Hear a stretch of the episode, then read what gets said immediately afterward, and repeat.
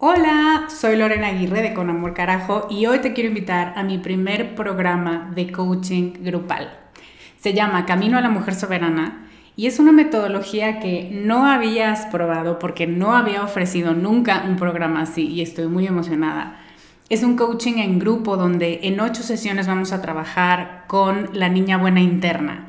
Vamos a trabajar un bloqueo por sesión que estás cargando que no te permite construir una vida plena porque se activan respuestas de tu niña buena interna. Y te voy a dar una práctica para ejercitar una habilidad que contrarreste este bloqueo y, muy importante, vas a tener el input, las vivencias y las mejores prácticas de tus pares, de otras que están igual de interesadas que tú en trabajar con esta niña y con esta soberana y de quienes te vas a enriquecer mucho.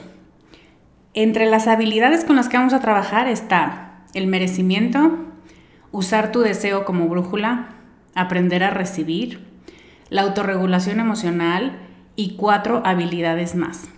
Este es un grupo reducido, tenemos 15 sillas y una de ellas puede ser para ti. Te invito a que vayas a descubremasdeti.com diagonal camino para revisar las ocho habilidades completas la metodología mayormente explicada, los planes de pago y para que veas dónde nos puedes encontrar si tienes preguntas. Te esperamos allá para recorrer este camino juntas. I'm Sandra, and I'm just the professional your small business was looking for. But you didn't hire me because you didn't use LinkedIn jobs. LinkedIn has professionals you can't find anywhere else, including those who aren't actively looking for a new job but might be open to the perfect role, like me. In a given month, over 70% of LinkedIn users don't visit other leading job sites. So if you're not looking on LinkedIn, you'll miss out on great candidates like Sandra. Start hiring professionals like a professional. Post your free job on linkedin.com/people today. ¿A ti también te han dicho feminazi más de dos veces al día? ¿Te sientes una mala feminista porque estás de acuerdo con algunos estatutos feministas pero con otros no? O tal vez te da un poco de temor que te llamen feminista porque eres moderada. O tal vez piensas que no hay suficiente feminismo en el mundo y estás enojada. Hoy tengo una invitada de lujo para hablar de feminismo, de ser una piedrita en el zapato y de estar enojadas en el mejor de los sentidos. Estás escuchando Con Amor Carajo, capítulo 110.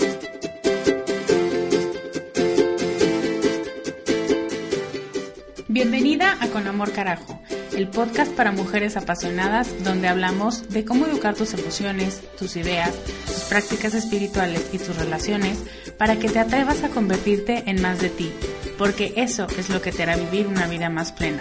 No cambiar, sino ser más tú.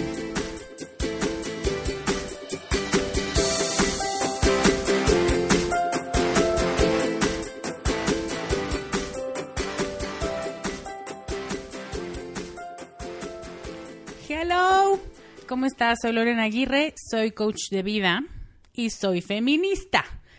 Una vez dije eso en este podcast, hace muchos podcasts, y recibí un nada agradable mensaje que me decía algo así como, tú no eres feminista, no tienes idea, no cumples con los requisitos, pero ¿cómo te atreves? ¿Cuál es, tu background?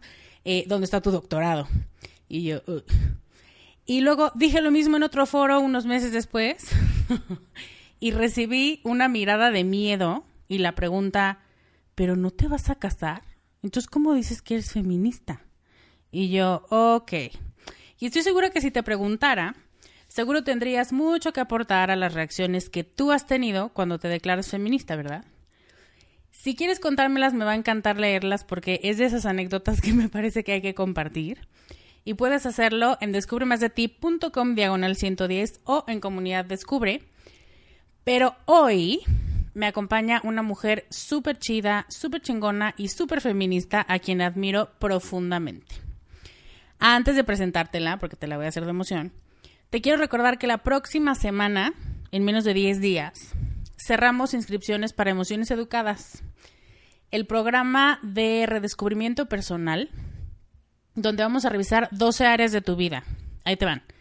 Autoconocimiento, pensamientos, emociones, cuerpo y movimiento, espíritu, límites y autocuidado, ojo que si algo te brinca, dale una ojeada.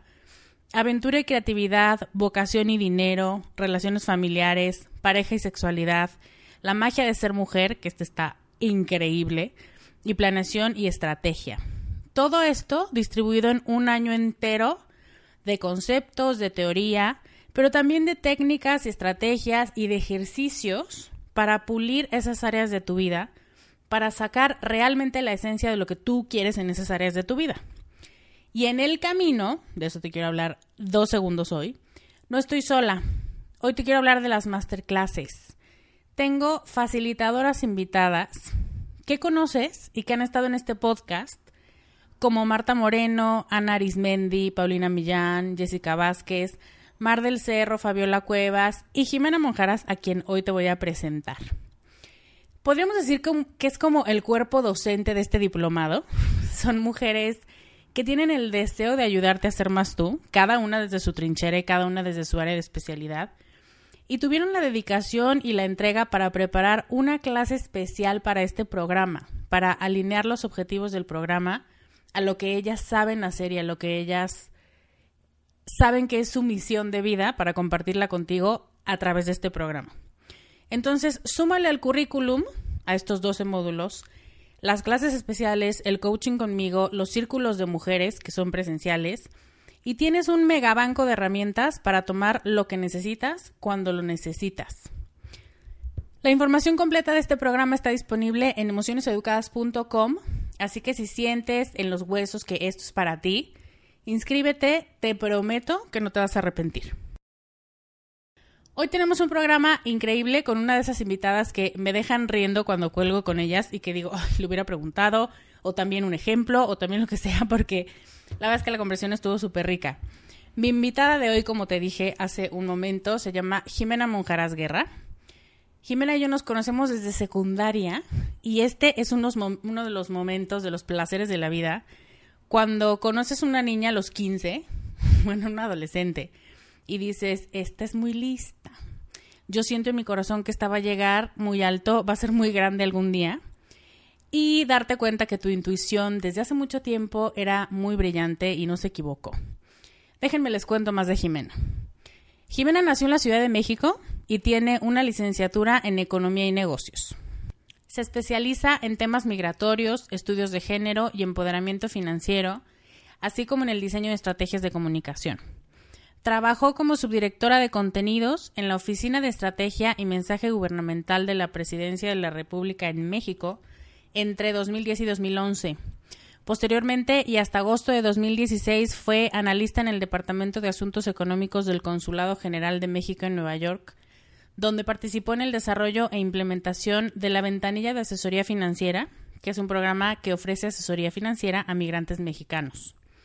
Actualmente trabaja como coordinadora de programa educativo en Qualitas of Life Foundation, una organización sin fines de lucro que provee educación financiera básica para familias hispanas en el área triestatal de Nueva York, Nueva Jersey y Connecticut. Además, es coordinadora de incidencia y enlace en el Centro de Estudios en Derechos Humanos, otra organización sin fines de lucro que tiene como objetivo la investigación, educación y promoción de los derechos humanos. Jimena colabora activamente en el blog del CDH, escribiendo sobre empoderamiento y derechos de las mujeres. El link a su blog va a estar en las notas de este programa en descubremasdeti.com diagonal 110. Jimena está aquí para hablarnos de feminismo radical. Me encanta su modo de abordarlo, me encanta que esté enojada y que me invite y que te invite a estar enojada con ella. Espero que tomes la invitación. Es un placer tener en este programa a una mujer tan brillante como Jimena, y ya sin más por el momento, te la presento. Hola Jimena, bienvenida con amor carajo, qué honor que estés aquí de visita.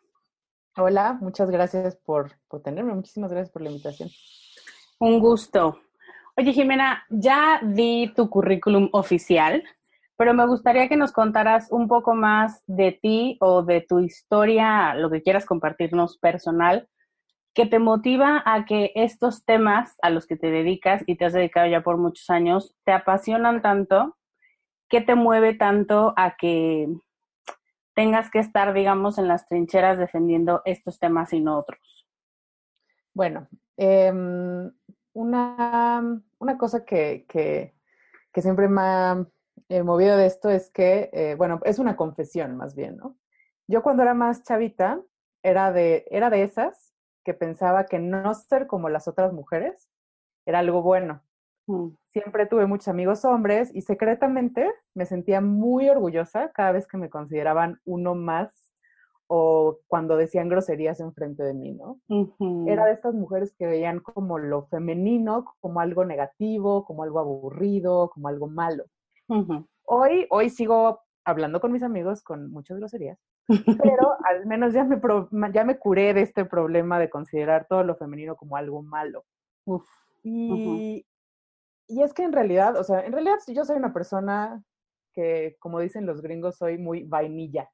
O sea, soy una mujer cisgénero, heterosexual, que siempre tuvo la fortuna de tener una educación garantizada, que no sufrió violencia física ni sexual en su casa, que no, este, no me violaron. O sea, soy una, soy una mujer privilegiada en muchísimos aspectos de mi vida. Y eventualmente me di cuenta de que esta situación aparentemente normal son eso, ¿no? Son un privilegio enorme. Y me di cuenta que yo no había hecho nada extraordinario para tener una vida tan privilegiada y que muchas mujeres tampoco habían hecho nada para merecer todas las cosas que sí les había tocado vivir.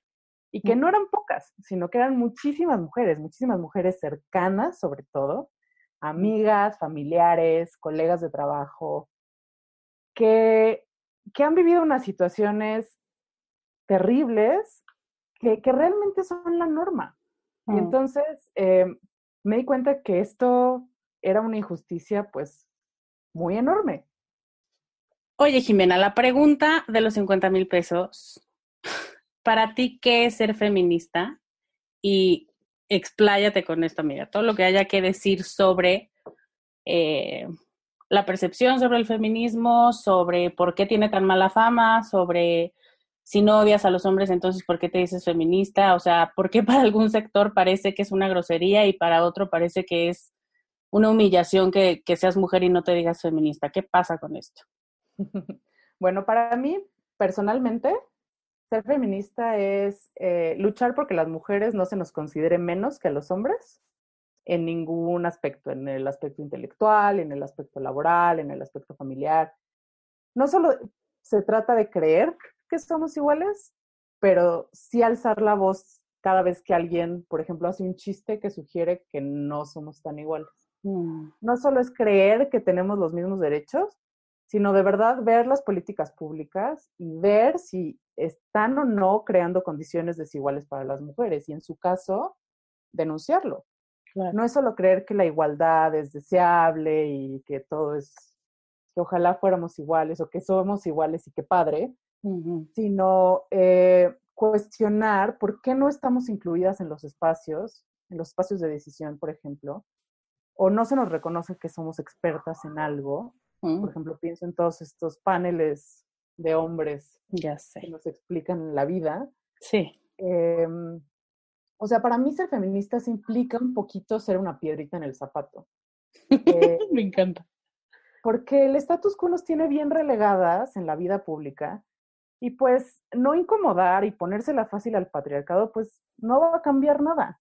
O sea, para mm. mí ser feminista sí es reconocer que esa igualdad no se ha alcanzado mm. que está, y que está bien arraigado, o sea, que está dentro de nosotros en lo más hondo y mm. que todos de verdad somos parte. O sea, incluso la feminista más erudita y letrada tiene el patriarcado arraigado y es, es sujeta de, pues de, de, cometer conductas o de expresarse de forma machista.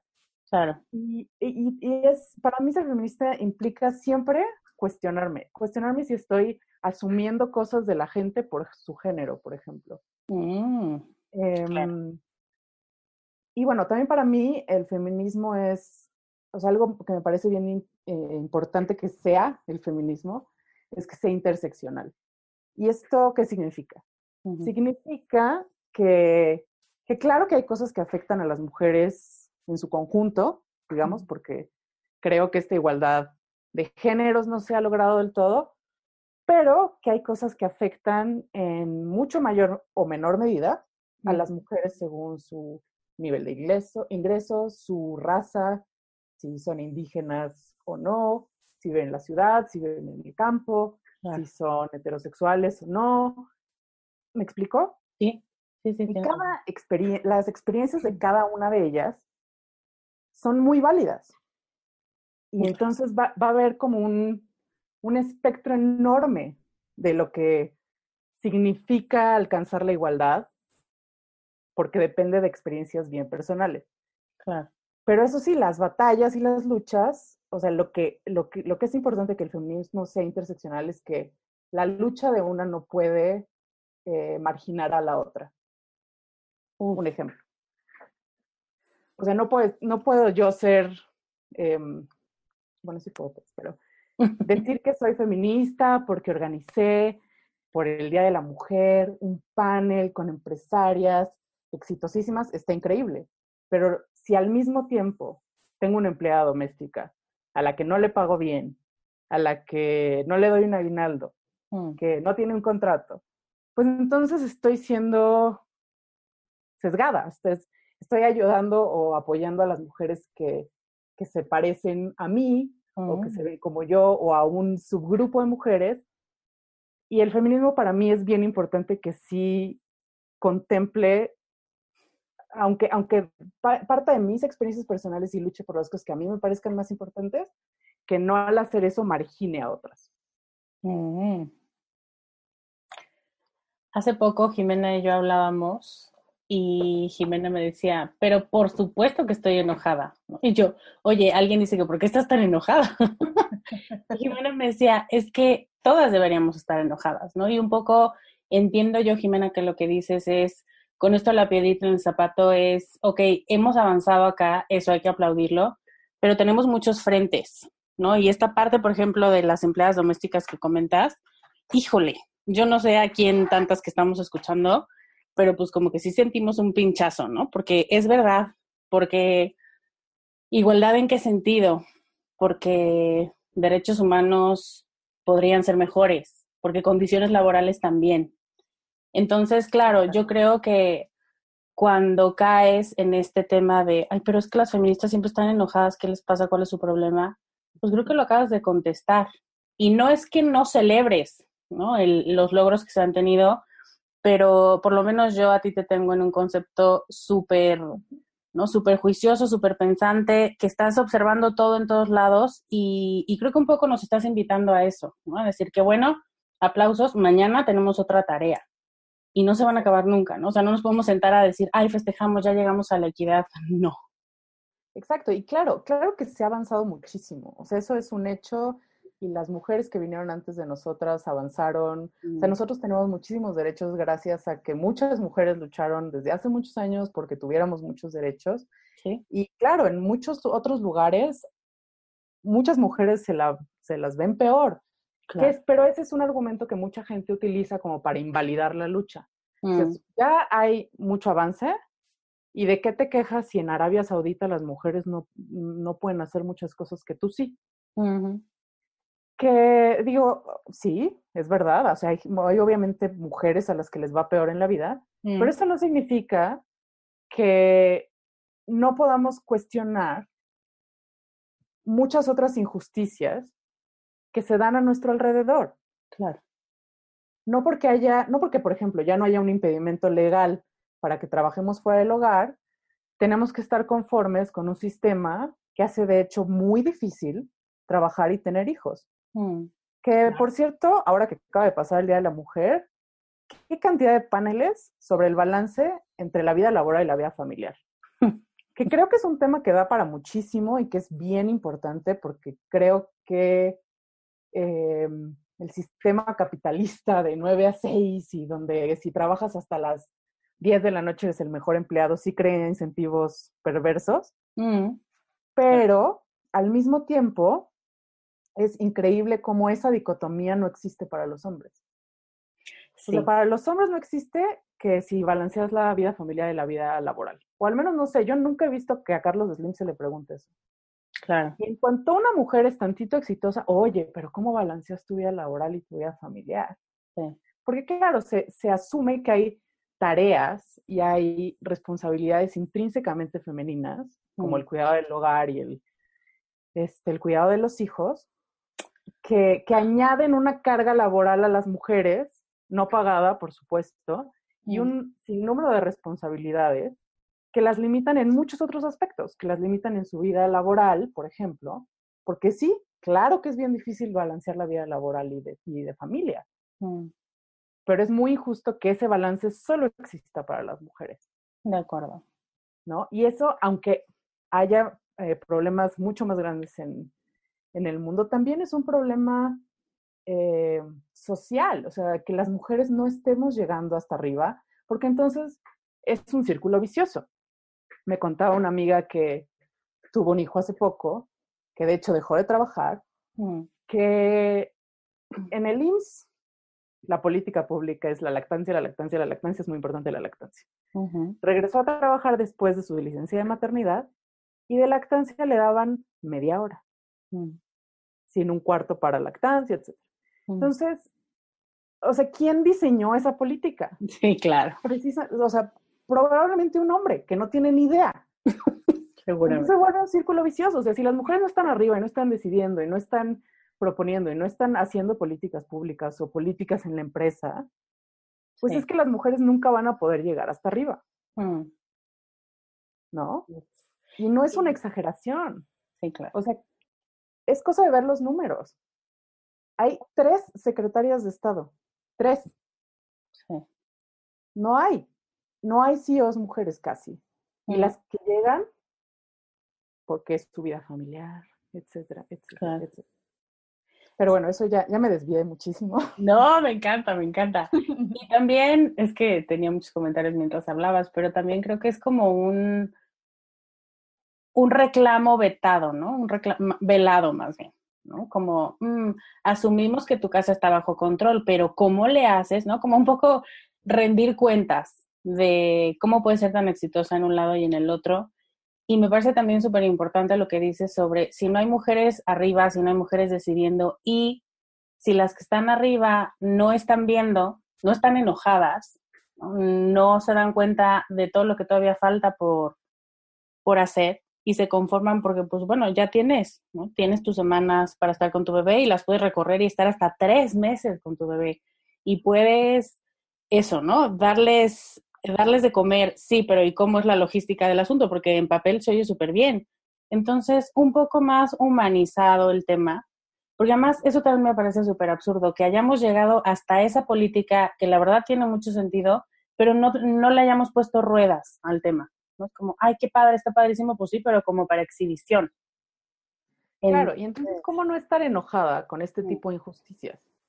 ¿No? Y, y sí, o sea, y hay, hay muchos mitos con respecto al, al feminismo.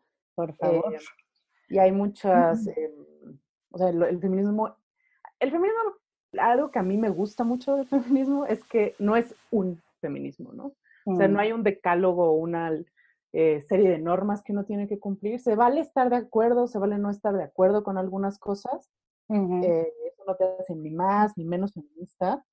Em, pero, pero lo que sí es es que no es cómodo, porque es muy, es muy bonito decir, ah, sí, yo apoyo la igualdad, pero en cuanto te, en cuanto te cuestionamos tu privilegio, te cuestionamos tus conductas, tanto a hombres como a mujeres, Claro. porque, como ya dije, el patriarcado está bien arraigado adentro de nosotros y todos somos sujetos de tener comentarios o conductos machistas, mm, pero en cuanto te cuestionamos dos segundos tu privilegio y tu, tus conductas que podrían haber sido machistas, entonces ya no te gusta el feminismo, ¿no?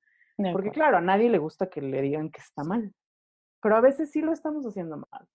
Y, y, y uno de los mitos, bueno, hay muchos mitos de- sobre el feminismo, además de que es uno y que si no estás de acuerdo con el aborto, entonces ya no puedes ser feminista. Mm, O sea, es un espectro, es una conversación, eh, pero casi siempre los argumentos que se usan como para denostar el feminismo son que odiamos a los hombres, ¿no? Mm, Es que odias a los hombres. ¿Para qué, ¿Para qué estás casada con un hombre si los odias? Entonces, no, o sea, no es que odiamos a los hombres, odiamos el patriarcado, eso sí. Lo odiamos. Y muchos hombres, yo odio que muchos hombres estén tan cómodos con él que me tachen de loca cada vez que exigimos lo que sea, lo que sea. Porque entonces les dices, es que, oye, en México la, la mitad de las mujeres que se mueren, o sea, que, que, que, son asesinadas, las matan en su casa, o sea, ni siquiera en nuestras casas estamos seguros. Hay que exagerar, los hombres también se mueren mucho. Sí. Sí, ya, o sea, sí sabemos que, porque cuando hablamos del asesinato, de hecho, hablamos casi siempre del asesinato de los hombres. Entonces ya sabemos que los hombres también se mueren. Pero lo que, pero eh, es eso, ¿no? O sea, que cuando exigimos lo que sea, o sea, hasta que no nos maten, es, ay, qué exagerada. Sí. Otra es que despreciamos muchísimo a las mujeres que deciden dedicarse a su casa y a sus hijos. Mm. Ese es, ese es un, un, típico, ¿no? Es que no, es que mujeres feministas porque siempre, este, si yo me quedo en mi casa, creen que, que no valgo para nada, ¿no? Y no, cada mujer es absolutamente libre de tomar la decisión que considere mejor para sí misma y para su familia. Lo que, lo que odiamos, o bueno, lo que yo odio al menos, es la idea de que todo el trabajo doméstico, de cuidado, de crianza, mm. es una obligación, una tarea intrínsecamente femenina incluso si las mujeres trabajan fuera del hogar. Porque entonces el número de horas que las mujeres trabajan en total es abismalmente mayor que el mm. número de horas que trabajan los hombres, porque trabajan en su hogar y el trabajo doméstico es, aunque no traiga dinero a la casa, es una aportación económica a la casa. Claro. ¿No? Eh, otro mito, bueno, obvio es que somos unas amargadas solteronas enojadas con la vida. Y en realidad no, o sea, muchos tenemos vidas completas y felices, pero sí, como tú decías hace rato, estamos muy enojadas. O al menos yo estoy muy enojada porque la violencia machista la veo muy cerca. O mm. sea, he tenido muchas amigas, muchas colegas, muchos familiares que han sufrido violencia y casos terribles de gente bien de toda la vida. Mm. Porque esa es otra, o sea, los hombres violentos o la gente violenta no es un monstruo que vive abajo de un puente eh, y que todo el tiempo dice, a ver, mi vieja, a ver. O sea, no, mm. el, de nuevo, el machismo está tan arraigado en nosotros que muchas veces sin darnos cuenta, y muchas veces sí dándonos cuenta, pero haciéndolo igual, mm. eh, perpetuamos que las mujeres sigan relegadas, sigan sin voz, sigan sin bienes patrimoniales, por ejemplo. Eh, y es, es, es, un círculo, again, es de nuevo, es un círculo vicioso eh, que, que, hay estereotipos y hay, hay, ideas de lo que las mujeres deben y pueden hacer, y entonces se perpetúa, ¿no? Y entonces salirte de ahí es muy complicado.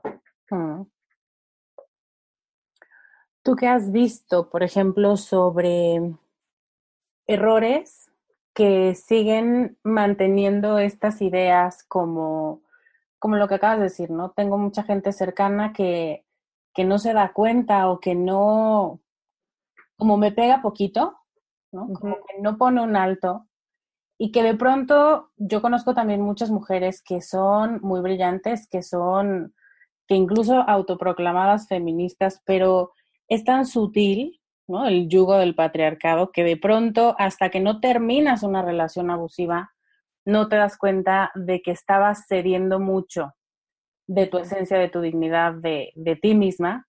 ¿Cómo haríamos para darnos cuenta de esas cosas? ¿O tú qué has visto, qué has encontrado en investigación sobre los errores o las mentiras que nos decimos a nosotras mismas para mantenernos en, pues sí, en esta discriminación o en este maltrato? I'm Sandra, and I'm just the professional your small business was looking for. But you didn't hire me because you didn't use LinkedIn jobs. LinkedIn has professionals you can't find anywhere else, including those who aren't actively looking for a new job but might be open to the perfect role, like me. In a given month, over 70% of LinkedIn users don't visit other leading job sites. So if you're not looking on LinkedIn, you'll miss out on great candidates like Sandra. Start hiring professionals like a professional. Post your free job on linkedin.com/people today. Bueno, una, mm, una cosa interesante eh, es la idea eh, de que las vidas de las mujeres como que giran alrededor de un hombre. Mm. Y en, por ejemplo, en la cultura popular es muy, eh, es muy sorprendente. Existe eh, esta, este test que se llama el, la prueba de Bechdel. Que mide en una película, por ejemplo, si en una película hay dos mujeres que tienen nombre, o sea, que son personajes con nombre, que hablan entre ellas de algo que no sea, o sea, una vez, ¿eh? Tienen que hablar entre ellas una vez de algo que no sea un hombre. Y es increíble la cantidad de películas que no pasan ese test. Claro. Porque estamos acostumbrados, o nos parece muy normal, que las vidas de las mujeres como que giren alrededor de un hombre. Entonces, a veces cuando estamos viviendo una situación difícil de pareja, es, es muy fácil que pensemos que, que va a pasar o que, o que tal vez conviene más aguantarnos porque, pues sola, no, Claro. ¿cómo? ¿No? Ajá. La otra es que también la violencia doméstica, por ejemplo, es- muy cíclica. O sea, es muy fácil que si tú quieres a una persona, que es la verdad por la que las, muchas mujeres no se van de sus casas o no dejan una relación eh, violenta, porque hay cariño, ¿no? Y son ciclos, o sea, empieza, hay un detonante que genera violencia, después hay reconciliación y después, pero es que mira qué buen papá es, mira, me compró esto, no, ya me prometió que va a cambiar, no, ayer fuimos al cine y nos lo pasamos padrísimo, porque de nuevo, generalmente los hombres violentos no son monstruos, o sea, no son malos en todos los aspectos de su vida. ¿no? O sea, pueden ser personas agradables, pueden ser personas cariñosas. Sin embargo, también son personas violentas. Y hay que saber reconocer eso y decir, oye, esta es una conducta violenta y no la voy a aguantar. Mm. También es verdad que muchas mujeres se ven obligadas aguantar esos tratos. Y eso es, pues, muy triste y muy horrible Sí. porque no tienen manera de tener una independencia, no tienen un sistema de soporte donde puedan decir, pues te dejo, me voy con mi mamá. Pues bueno, su mamá tal vez, tal vez son migrantes que viven en Estados Unidos solas, ¿no? Que no tienen manera de salir de este ciclo. Em, pero bueno, pensar que la vida gira alrededor de una pareja, una constante, em, referirnos a las mujeres con respecto a sus hombres, ¿no? Entonces, Elena Garro es la esposa de Octavio Paz, no una Oh. escritora reconocida con Sí. su propia obra. eh, O Frida y Diego. ¿no? Exacto. Fri- hasta Frida es más conocida que Diego y es como, ok, ¿y por qué tendría que ser al revés? Exacto, exacto. brutal. Em, y eh, de nuevo, creo que un indicador súper interesante también es la participación de los hombres en las tareas domésticas. Mm. Eh, te puedo pasar el dato exacto, pero es impresionante cómo ese factor, o sea, los hombres que realizan labores domésticas en medida similar a las mujeres con las que viven, o sea, esa pareja, por ejemplo, tiene las probabilidades de que en esa pareja haya otros tipos de violencia son muy bajas. O sea, conforme más los hombres participan de esas tareas, menos violencias de otro tipo hay. Obviamente eso se explica por, por muchas razones, generalmente si, si este, realizan parte de las labores domésticas, eh, tienen más niveles de educación, etcétera, pero, pero también es una idea que, que, que es bien común oír, y, y es que cómo nos expresamos dice mucho de cómo vemos el mundo. El típico, no, mi esposo es bien buena onda porque me ayuda un chorro con los Uf. niños. Sí, sí, sí. ¿Te ayuda? Sí, sí, la mitad de material genético es tuyo, ¿qué le pasa? o sea, es su responsabilidad también, no es de ayudar. Claro. Sí, por la situación que ustedes decidieron, la mujer es quien se encarga de los niños y el hombre trabaja fuera de la casa y la, mujer adopta un rol más de, o sea, más activo en el cuidado de los hijos, está perfecto. O sea, no- no quiere decir que tengan que ser 50, 50, fuerza, fuerza, fuerza. Pero pensar que es una ayuda de buena onda, ahí ya estamos hablando de otra cosa, porque, porque entonces se asume que la responsabilidad es de ella. Y eso pasa mucho también cuando las mujeres, como te decía hace un momento, trabajan fuera del hogar. Y entonces, ¿quiénes son las que dejan de trabajar cuando tienen hijos generalmente? Porque, porque sí, balancear la vida de pareja, digo, de, familia y balancear la vida laboral es muy complicado. Si el niño un día se enferma, uno de los papás se tiene que quedar con él. Mm. Y generalmente es la mamá. ¿Y a quién van a promover cuando haya que eh, una oportunidad en una empresa, pues tal vez al hombre que no está pidiendo favores todo el tiempo para ver si se puede salir con su hijo, ¿no? O sea, su, muchas veces subconscientemente decimos, no, pero es que ella no es tan comprometida.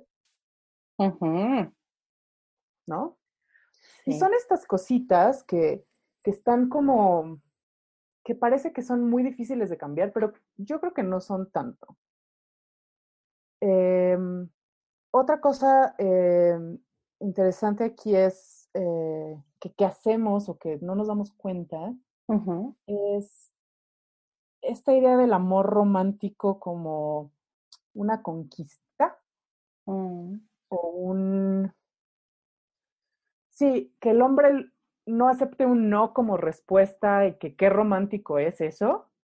Em, también creo que son de las cosas que hacen que que al final, pues sí, o sea, que se perpetúa esta idea de que los deseos de una mujer no son muy importantes. Mm. O que los deseos de los hombres están por encima de los de la mujer y que es muy bonito que te convenzan. Y, y hasta cierto punto entiendo que los hombres lo intenten si este es como el esquema que hemos creado. Pero creo que es, es un es un sistema o un, tal vez no un sistema, pero un conjunto de comportamientos que, que sí deberíamos e, evaluar y decir, ¿por qué, por qué el no no se respeta cuando viene de las mujeres? Mm. Porque a veces no queremos, o sea, a veces estamos con alguien o conocemos a alguien con quien no queremos salir, que no nos interesa tener una relación con esa persona, por la razón que sea. Mm. Pero pues si él es buena onda, tiene, o sea, quien, quien es la mala del cuento es ella. Sí. ¿No? Porque él, oye, yo soy un buen hombre, ¿cómo es que tú no vas a querer conmigo si yo soy lo mejor que te va a pasar en la vida? Uf, sí. ¿No? Eh, entonces, eh, no significa no, creo que es algo que sí deberíamos enseñarle más a nuestras futuras generaciones. la nuestra ya echaba a perder. pero muy tarde. Muy tarde. No, pero sí nos enseñaron que eh, hazte la difícil. Y entonces, ¿dónde, cómo diferencias hacerte la difícil con el que sí quieres a decirle no al que de verdad no quieres? Sí. Y cómo ellos van a cachar estas señales, ¿no? Y, de nuevo, vuelvo, un poco a lo que decía hace un rato de, no, es que son unas exageradas, no sé qué. Híjole, pues no sé si es una exageración que te ponga muy incómoda que alguien no respete tu no, porque sabemos que pasan cosas horribles. O sea, que hay mujeres cuyo no no fue respetado y acabaron o muertas o violadas. Y entonces, son unas exageradas. Él solo quería ligarte.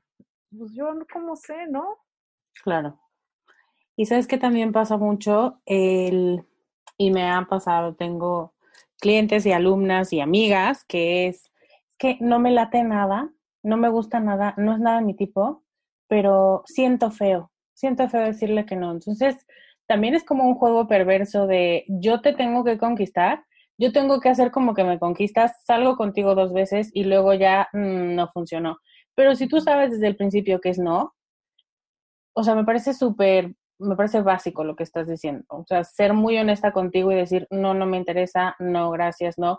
Pero mm, podría ser también sigue perpetuando este jueguito en el que tú sabes perfectamente lo que quieres, y si no, también tiro por viaje me encuentro con mujeres que es que estoy confundida. No, chula, no estás confundida.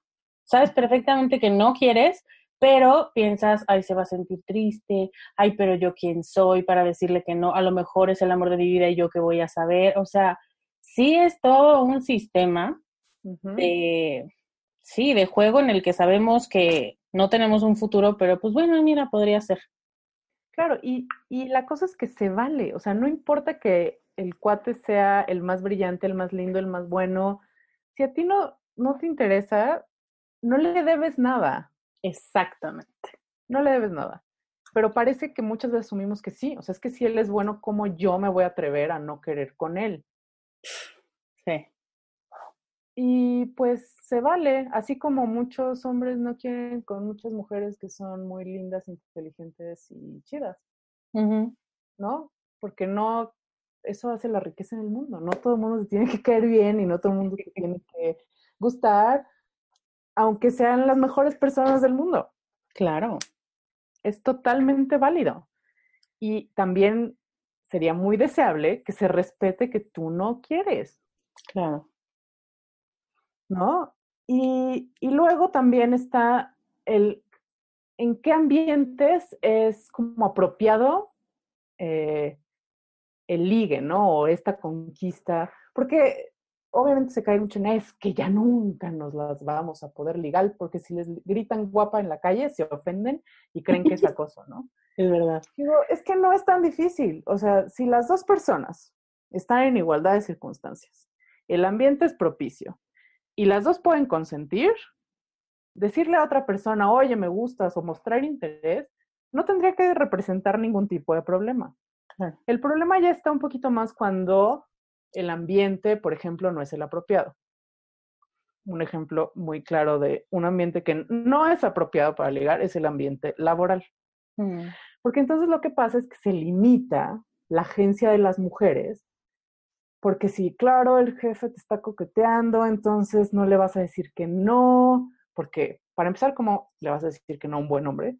Y en segunda, porque es tu jefe y entonces puede haber represalias y entonces yo digo que es un afán muy insano que en un mundo de 7 mil millones de personas te ligues a tu subordinada. Claro. No es una exageración. Te puedes ligar a la, a la persona que quieras si el ambiente es apropiado, pero no pongas a una mujer o a una persona, porque también le pasa a los hombres, eso hay que decirlo, en mucho menor medida, pero claro que les pasa.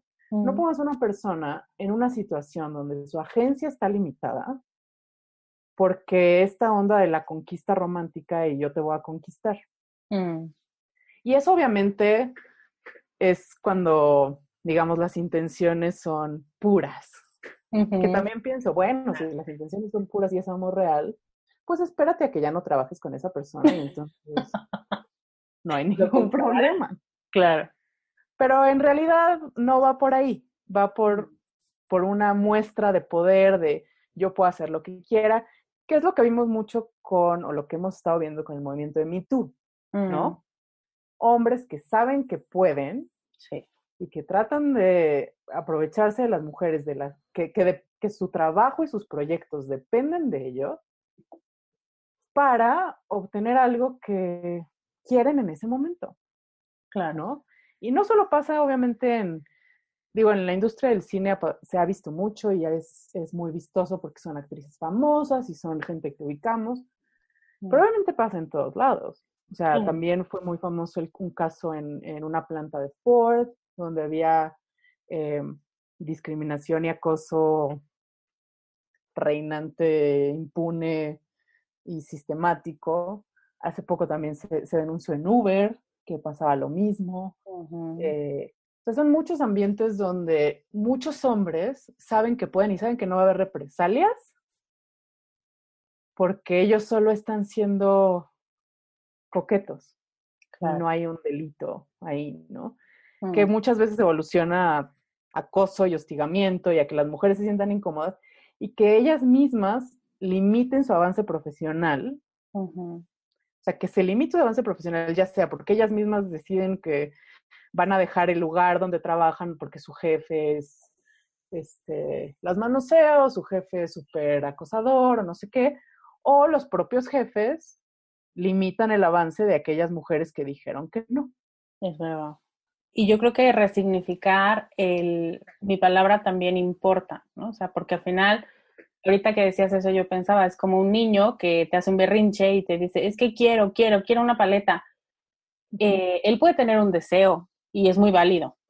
Claro. Y yo sé que lo estoy haciendo súper, o sea, extrapolando brutal, pero mientras haya un otro, ¿no? En este caso, una autoridad que le diga, yo entiendo, pero no, pues santo remedio. El tema es que no tenemos palabra, no tenemos autoridad, no creemos. O sea, creo que el tema que mucho le pega a las mujeres ahora es no crees en tu propia palabra. Y por eso dudas de ti misma. Pues que será, no será, es que tal vez lo que te decía, no es el amor de mi vida, es que tal vez tiene buenas intenciones, es que tal vez sí, pero no, si tu intuición te dice esto no está bien, pues con tanta tranquilidad dices no gracias pero no tenemos ni nosotras esa confianza en que sabemos lo que queremos o lo que estamos diciendo, ni en que se nos va a respetar porque van a decir que que qué payasa, que qué ridícula, que solamente era un cumplido, ¿no? Porque ahora hasta te tienes que sentir atendida porque alguien te haga una mirada asquerosa. Es que sí, hay gente que ni siquiera te tiene que tocar, solamente te ve y dices, por favor, no lo hagas. Exactamente. Sí, está brutal. Exactamente, y creo que vuelvo un poco a lo mismo. O sea, estar un poco enojadas, estar molestas, o sea, este miedo a que las mujeres tenemos que decir, o sí pedir cosas, pero de buenas. Eh, sí luchar por nuestros derechos, pero padre, sin incomodar y con una sonrisa. Ay, por fin no nos maten, pero con una sonrisa. y entonces, no. De acuerdo. vale decir, sabes que no, muchas gracias. Y si creen que eres una histérica, híjole, pues mejor, ¿eh? No importa. Claro.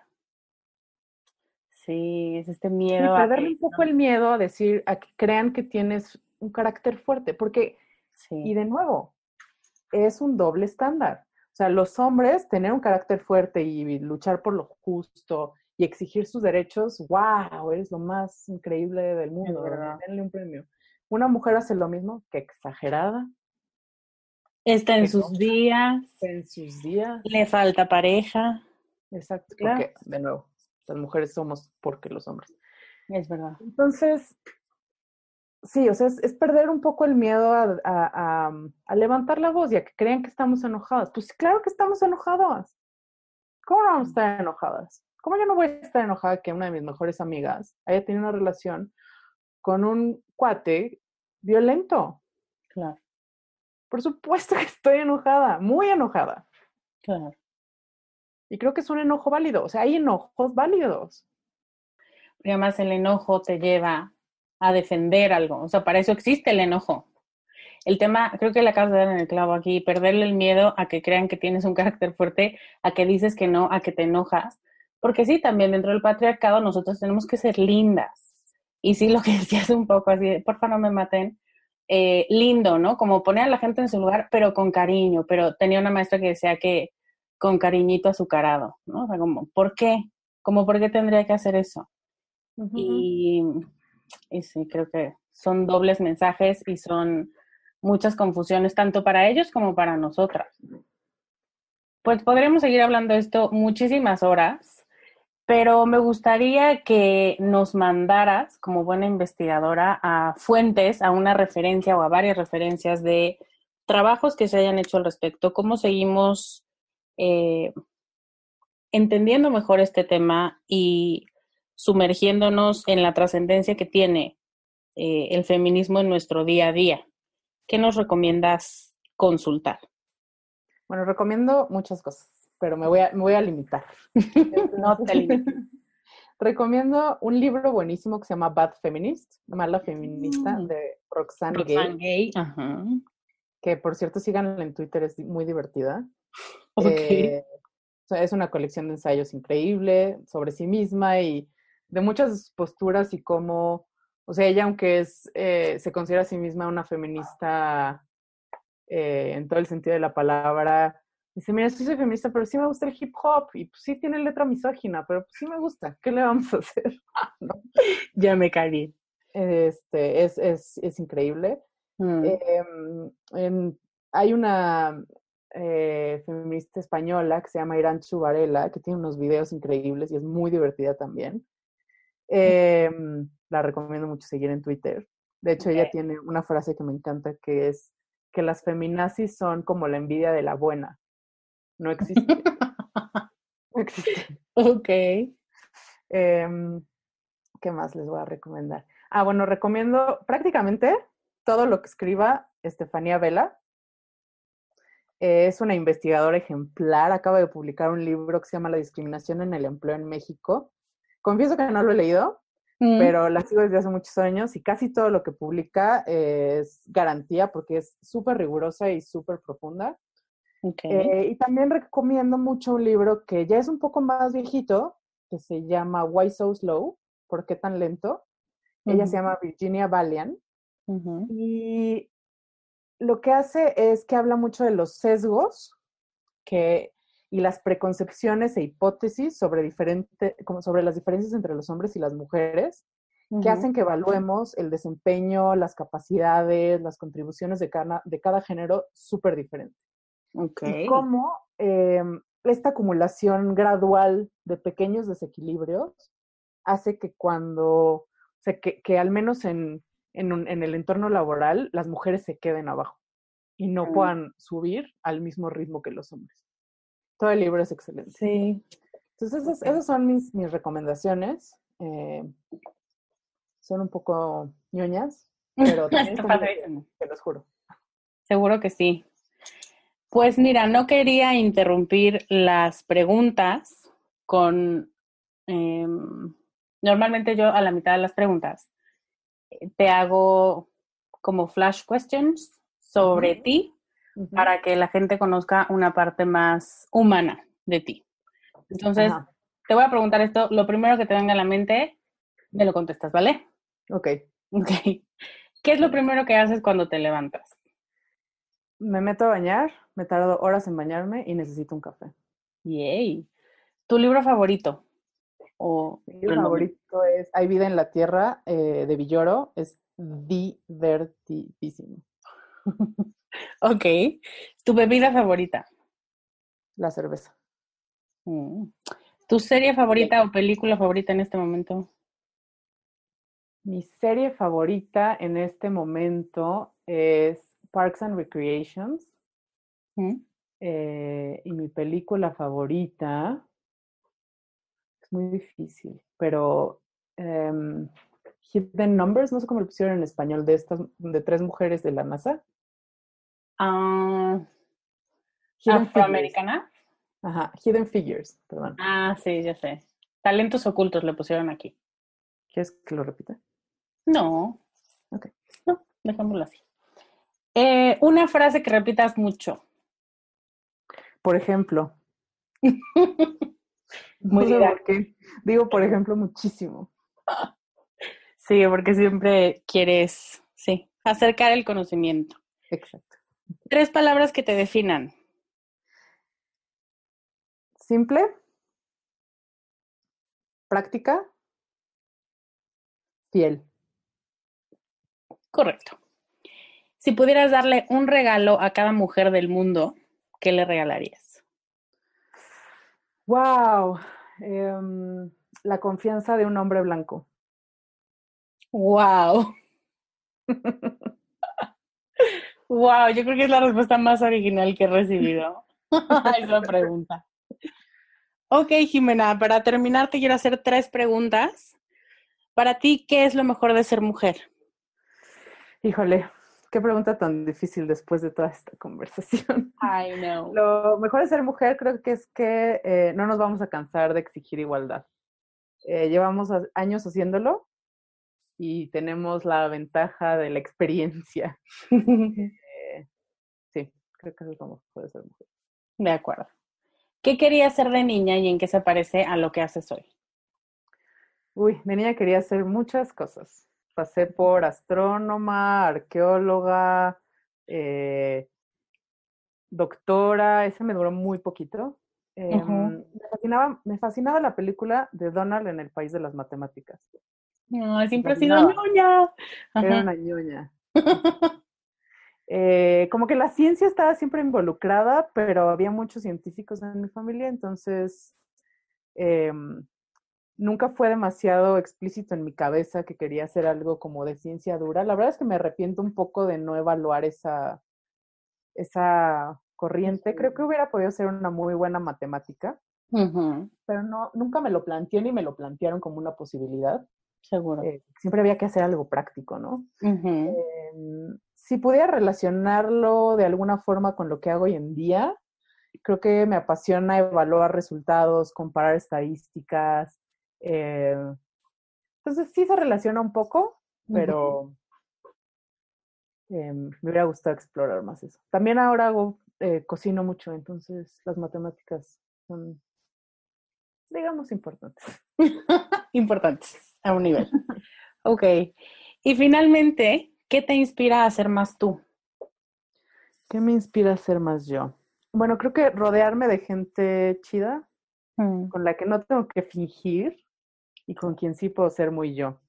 Mm. Eh, no quedarme con gente porque estuvo en mi vida, mm.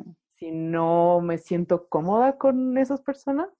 Mm. Y la verdad es que el feminismo sí me ha inspirado a ser muy yo, precisamente a no quedarme callada, a, a que si hay algo que se pueda hacer, luchemos todas juntas por lograrlo y, y, esto, ¿no? A también crear comunidad, que es algo padrísimo del feminismo que, que yo descubrí tarde en mi vida. Como te decía muy al principio, yo era de las que pensaba que llevarme con mujeres era, eh, no, muchas gracias. Y crear esta comunidad sí me ha hecho ser mucho más yo. Y eso eh, me da mucho gusto. Ay, qué padre. Sí. ¿Cómo va madurando uno, verdad? Sí, y todavía falta porque pues no siempre. Madura. Pero, pero sí, o sea, sí, sí, sí volteo para atrás y pienso, ah, qué mensa estaba. ¿Dónde te podemos encontrar, Jimena? ¿Dónde te pueden escribir o dónde pueden encontrar más de tu trabajo? Jimena tiene o escribe unos posts súper buenos y súper enojados y súper con un contenido, la verdad es que muy sencillo de digerir, pero muy profundo en contenido. Cuéntanos todo eso, Jimena. Bueno, eh, sí, colaboro con el Centro de Estudios en Derechos Humanos, que es, una, es un em, centro de investigación, como su nombre lo indica, sobre derechos humanos. Y yo colaboro con el, con el blog del centro escribiendo mucho sobre género, sobre inclusión, inclusión financiera, que es algo a lo que me dedico eh, ahora, eh, sobre migración, eh, y entonces, si se meten a la página del centro, que es cebhmx.org, pueden ahí eh, en el blog ver algunos de mis posts. También pueden seguirme en Twitter. Eh, un poco de todo, como para lo que es Twitter. En Jimena con JMG. Eh, sí, básicamente ahí es donde, donde pueden leer mis piensos. Perfecto. Pues ahí te buscaremos. Jimena, muchísimas gracias. Me encantó la plática. Creo que se nos queda muchísimo, pero nos has dado también pues muchos puntos en los que pensar en nosotras mismas y en los cambios que necesitamos hacer. Muchísimas gracias por estar aquí. Muchísimas gracias por la invitación. Me encanta hablar de esto, podría hablar por días, así que cuando quieras, estoy de vuelta. Hacemos la parte 2. Bueno, pues ya estás. Nos vemos muy pronto, Jimena. Muchas gracias. Gracias a ti. Ahí la tienes. Ella es Jimena Monjaraz. Soy fan de tu trabajo, de tu cabeza y de tu corazón. Gracias por aceptar la invitación y gracias por hablar de este tema con tanto desenfado, con tanta pasión y con tanta lógica como sabes hacerlo. Ahora, Jimena y yo queremos saber qué piensas de este tema y quisiera preguntarte si te identificas como feminista después de esto. ¿Qué conceptos cambiaron en tu mente después de escuchar a Jimena? Y una que me encantará que me respondas, ¿por qué estás enojada? ¿O por qué cosas sientes que deberías estar más enojada? ¿Y qué vas a hacer para darle cauce a ese enojo? Jimena nos dio varios ejemplos, me gustaría saber cuáles son los tuyos. Te recuerdo que el Twitter y el blog y los libros recomendados por Jimena están en las notas de este programa en descubremasdeti.com diagonal 110. Antes de despedirme, quiero recordarte que el programa Emociones Educadas es para mujeres que quieren encontrar no solo su sabor de feminismo, sino de ideas, de emociones, de feminidad y en general su lugar en el mundo, atacando varios frentes para encontrar dónde y cómo ser más felices. Si quieres un lugar para ti, inscríbete en emocioneseducadas.com. Ahora sí me despido. Muchas gracias por estar aquí. Muchas gracias a Jimena por su presencia y por este programa tan rico. Yo soy Lorena Aguirre y te veo la próxima semana con más ideas para ser más tú. Bye. Five, four, three, two, one. Emociones Educadas ya viene. Emociones Educadas es el programa más ambicioso de Descubre. Es un entrenamiento personal para aprender a ser más tú durante un año entero. Es coaching grupal, es un curso, es un club, es una hermandad y en próximas semanas está por iniciar su cuarta generación. En este programa vamos a hablar sobre todos esos temas que has leído en revistas, en libros o has revisado con especialistas pero ordenados pedagógicamente y con experiencias vivenciales y muy personales. Vas a involucrar a tu cuerpo, a tu espíritu, a tus sueños. No solo te vas a quedar en la mente, que es muy poderosa y nos va a dar mucha información, pero ya hemos visto que no siempre de ahí es de donde vienen las respuestas. Emociones Educadas habla de emociones, sí, pero también de los pensamientos que las generan, de tu cuerpo y cómo tiene todo el potencial de liberarte, de tu espiritualidad y sacudirte todo el exceso para quedarte con tu yo más esencial, de la misión de vida que tienes y cómo hacerla realidad, del éxito, del dinero, de la riqueza, de la ambición femenina que está creciendo dentro de ti y que de pronto temes, de la magia de ser mujer, de la bruja, de tu naturaleza cíclica y mágica y de aprender a relacionarte con otros en muchos ámbitos de tu vida de la forma en la que tú quieres y que más te beneficia. Si el año pasado dijiste que el próximo año tomarías este programa, considérate invitada. Este es tu momento. Este es un llamado a quitar de tu camino todo lo que te estorba para encontrar tu verdad, tu plenitud, tu felicidad. Este año el cupo es súper limitado, así que si quieres checar de qué se trata, ve a emocioneseducadas.com.